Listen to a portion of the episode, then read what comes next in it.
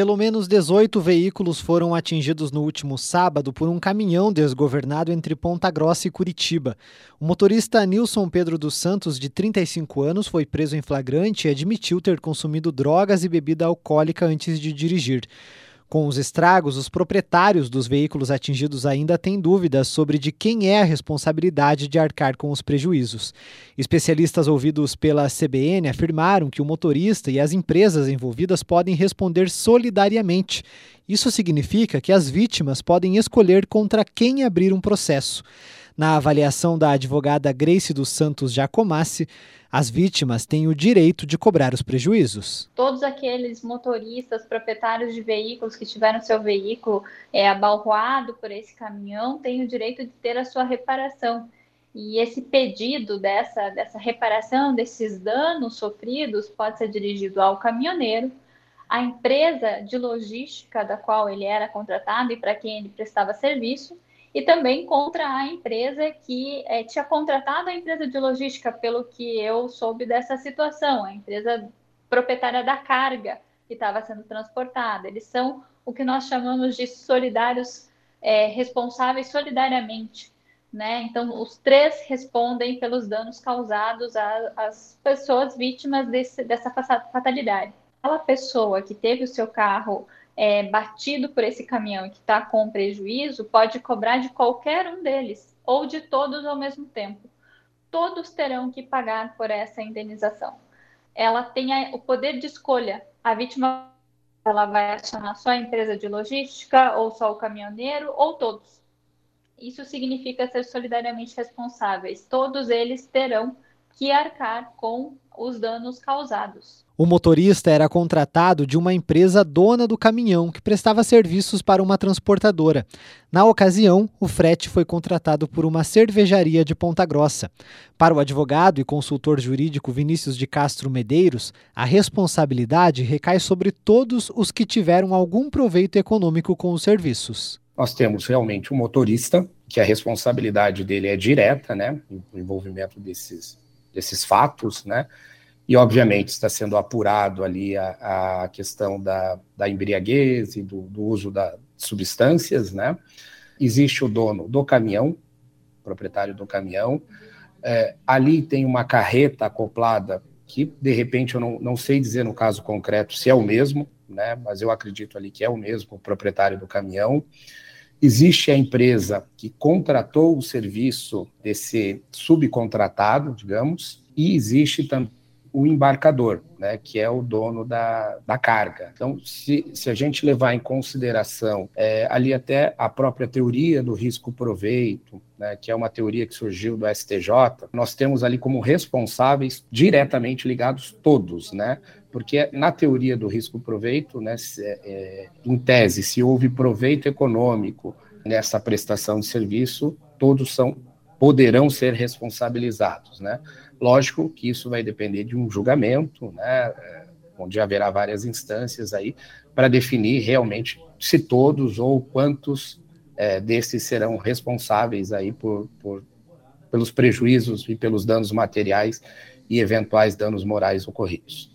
Vinícius de Castro Medeiros é presidente do Conselho Temático de Assuntos Tributários do Instituto de Estudos de Transporte e Logística e destacou que esses tipos de contratos são comuns no setor. É bastante comum, se a gente pensar hoje numa empresa, né, no ramo de, de transporte, é, ela possui frota própria, todas as empresas, a maioria, a grande maioria possuem frota próprias, né?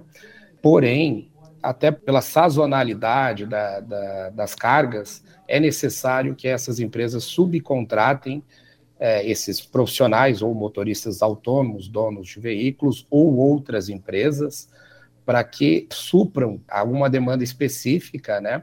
E uma demanda pontual. Então, é bem comum a subcontratação dentro do transporte a nível nacional. O caminhoneiro saiu de Ponta Grossa e percorreu em situação de risco cerca de 130 quilômetros até Curitiba. Na BR-277, o caminhão bateu contra seis veículos. Ao chegar em Curitiba, outros 12 carros foram atingidos na região da cidade industrial. Conforme a Polícia Rodoviária Federal, duas viaturas tentaram localizar o veículo na rodovia, mas não conseguiram. O caminhão só parou porque apresentou falha mecânica. O motorista foi preso em flagrante e teve a prisão convertida em preventiva. A polícia ele admitiu ter usado drogas e bebidas alcoólicas antes de dirigir. Disse ainda que estava em surto durante o trajeto. O advogado de Nilson Pedro dos Santos afirmou que ele usou drogas para conseguir terminar a viagem porque estava acordado há muitas horas. O advogado Vinícius de Castro Medeiros ressalta que existe legislação para evitar o uso de substâncias tóxicas, mas muitos motoristas assumem o risco pela falta de fiscalização. Quando a gente pensa hoje numa empresa, é, obviamente existe o gerenciamento de risco, que é responsável aí pela carga.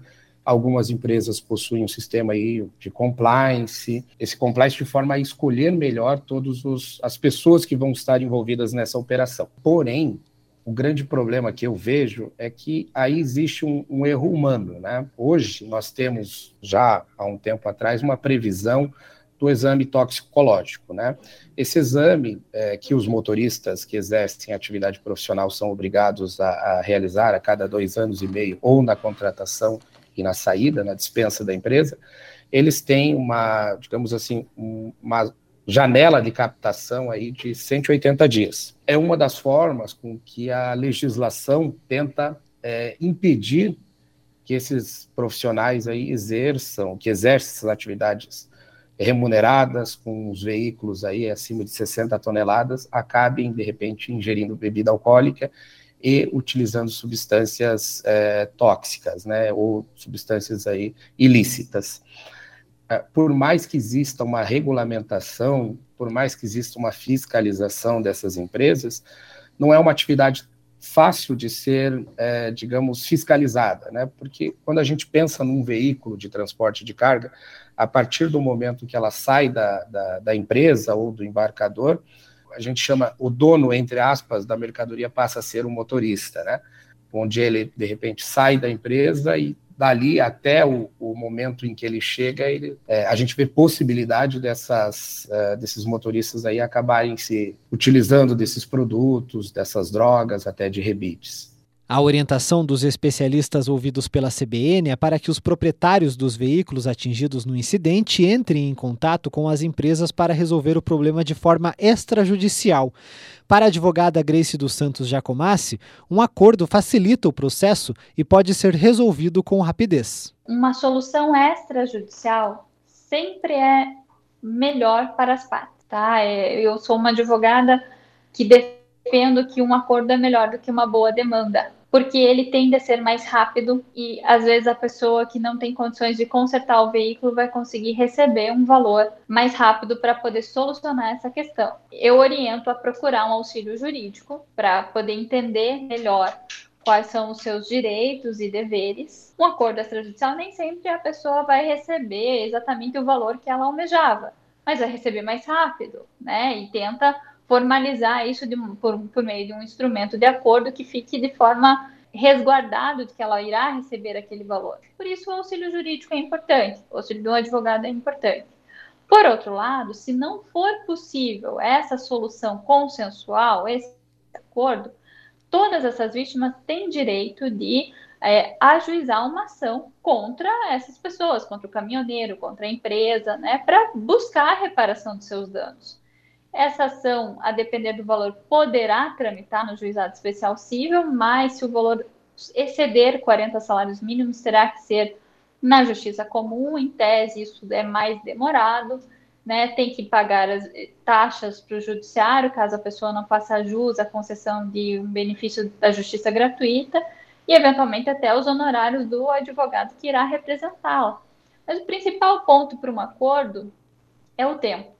A transportadora responsável pelo frete disponibilizou um contato para atender os atingidos no incidente.